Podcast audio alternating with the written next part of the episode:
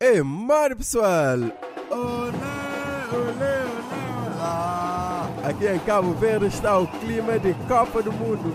Como assim? Mas Cabo Verde não está na Copa. Ah, sim, é verdade, que pena. Aliás, Cabo Verde nunca foi para Copa nenhuma. Sabem que mais? Ainda bem! Olé,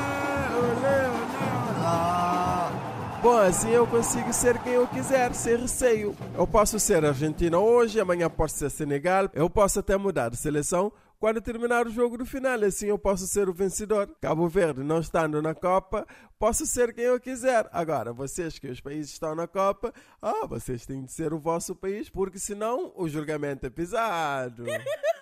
Mas, pessoal, eu sempre quis assistir à Copa pessoalmente, mas nunca pude ir porque era muito caro, né? Mas este ano eu tenho dinheiro e adivinha lá, adivinha lá, eu não fui. Cá estou aí, nunca.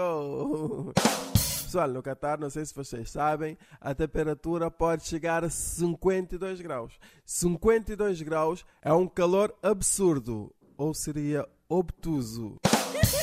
Não, não, não, 52 graus não é obtuso, seria um calor agudo. Mas nem é por causa do calor que eu escolhi não ir. Eu não fui porque a minha mulher no janeiro deste ano disse: Amor, olha, por que é que tu e os teus amigos não vão ao Catar assistir a Copa do Mundo? O quê? Isto é pegadinha ou quê? É sério? Posso ir? Sim, podes. E pode ir só os homens, nós as mulheres ficamos cá. E assim conseguem passar um bom momento juntos. Mas eu é que não sou doido. Quando a esmola é demais, o santo desconfia. Eu fui pesquisar o que é que dava para fazer fixe no Catar. E foi aí que eu percebi. As duas coisas que mais preocupam as mulheres quando os homens saem com os amigos no Catar são proibidos por lei e podem dar cadeia. Não podes ver mulheres bonitas e não podes beber uma geladinha. Pessoal, todos sabemos que o futebol é um pretexto para a vida boa. Agora, se no Catar é tudo proibido por lei e pode dar cadeia, é claro que eu não iria. Agora, pagar para ficar longe de toda a diversão. Népia, se for isso, eu consigo o mesmo resultado cá em casa.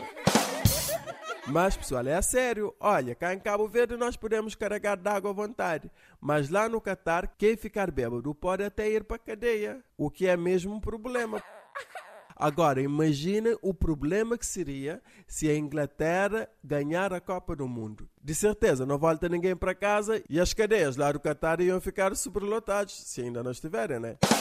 Mas não vamos sair do clima da Copa do Mundo. Olê, olê, olê, olá. Até porque eu sei que eu vou ganhar este ano, porque eu posso escolher quem eu quiser, eu vou escolher o vencedor, como é óbvio.